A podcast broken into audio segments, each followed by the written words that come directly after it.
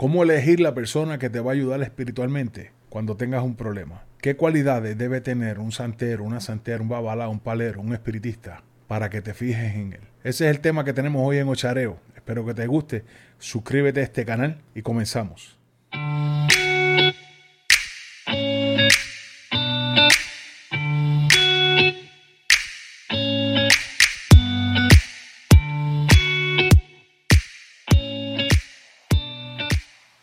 Y lo primero que debemos ver en esta persona, a auscultar, es el aspecto moral. ¿Cómo se conduce esta persona socialmente? ¿Es una persona alcohólica? ¿Es una persona que abusa de droga? ¿Es una persona que busca problemas en barra? ¿Que se pasa en barras metido? Eh, ¿En antros? ¿Es una persona que busca problemas con todo el mundo? Es una persona problemática. En una casa así no vas a encontrar una buena dirección espiritual, porque posiblemente el consejo que te dé te lleve a la agresividad, te, conduzca a, un aspecto moral similar, porque es lo que conoce esa persona. O sea, que tenemos que buscar a personas que tengan eh, una alta moral, que sean personas de bien socialmente, personas que se conduzcan bien socialmente. Estas personas no pueden tener una conducta agresiva, no pueden ser personas eh, malcriadas, personas repugnantes. Deberían ser personas amorosas, serias y sobre todo responsables. Tendríamos que ver ciertos aspectos como, por ejemplo, cómo es como esposo, cómo es ella como esposa, cómo es como hijo, cómo es como ciudadano, cómo se dirige dentro de la comunidad religiosa, cómo es como trabajador, es responsable en su trabajo, si es que trabaja y no vive solamente de, las cosas religiosas. Tenemos que ver eso.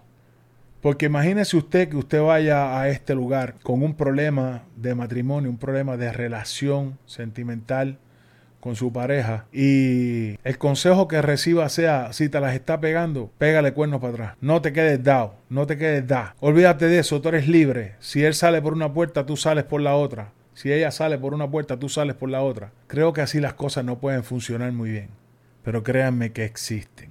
Otro aspecto ¿Qué tiempo tiene? ¿Qué disposición tiene para atenderte? Es una persona muy ocupada, es una persona que tiene un trabajo que le consume mucho tiempo, porque verdaderamente que tiene una casa religiosa, y lo digo por experiencia, a la hora que tiene otros compromisos más allá de los familiares, porque por encima del compromiso familiar no puede ir nada. Si es una persona que va a cambiar el tiempo que tiene para brindarle a sus clientes, o sus ahijados y lo suspende por irse de pachanga a tomar ron, a irse de fiesta y estas cosas, pues no creo que, que sea viable. No vamos a decir que está mal, pero no creo que uno quiera estar en una casa con una persona así, porque si te van a cambiar por botella y baraja, entonces eh, que llegue a una casa religiosa, llega con problemas. Hay muy pocas las personas que llegan por una devoción y un interés bonitos siempre pueden llegar.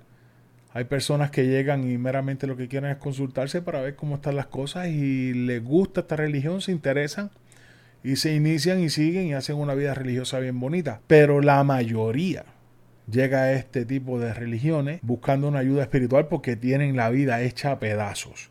Y eso requiere tiempo. Hay que dedicarle tiempo a estas personas. Si usted cree que esta persona tiene demasiados compromisos, pues no la maltrate, pero no someta su problemática en manos de una persona que no le va a dedicar tiempo a resolverlo o a dirigirlo para que usted lo resuelva. Otras cualidades que pudiera haber en un, en un religioso o religiosa es prepotente. Tiene una prepotencia, un egocentrismo, un superego demasiado elevado. Yo, yo, yo, yo, yo, yo, yo, yo. Cada persona tiene sus méritos, ¿verdad? ¿Qué sé yo? Es, lo que yo pienso. No, no tengo que tener la razón absoluta, no soy dueño de la razón.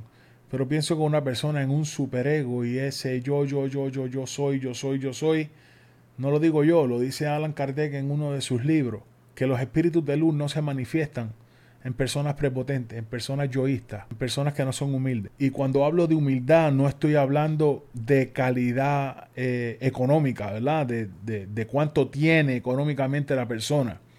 Porque la humildad y el dinero no tienen nada que ver. He conocido ricos muy humildes y pobres muy déspotas. Entonces, debemos ver esto, porque si la persona es muy prepotente, va a llegar el momento en que tu presencia con tu problema le va, le va a incomodar y tú te vas a sentir mal, van a empezar a esquivarte, eh, van a empezar a sacarte el cuerpo porque piensan como que ya viene este con el problema este, con lo mismo.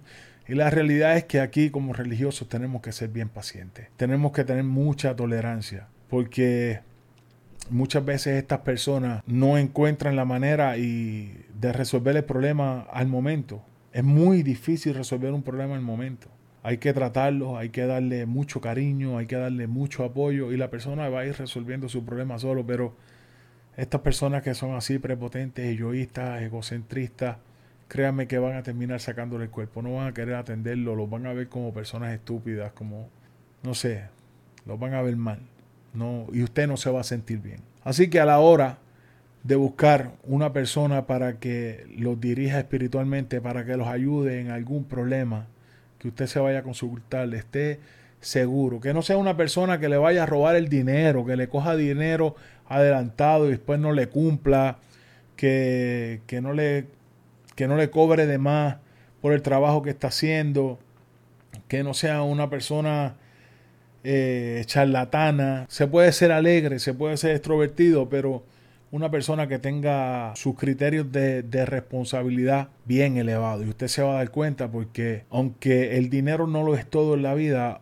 un charlatán pudiera tener dinero pero no tiene estabilidad, ni emocional, ni física, ni económica. En algún momento lo pierde todo. Cuando usted vaya a esa casa, que usted se sienta a gusto, que usted sienta esa vibración positiva, que no hayan peleas y discusiones entre el, religioso que lo atiende usted y su pareja, que se traten bien. Porque imagínese usted que usted vaya a una casa con problemas de matrimonio y estén tratándose como mierda los integrantes de esa familia.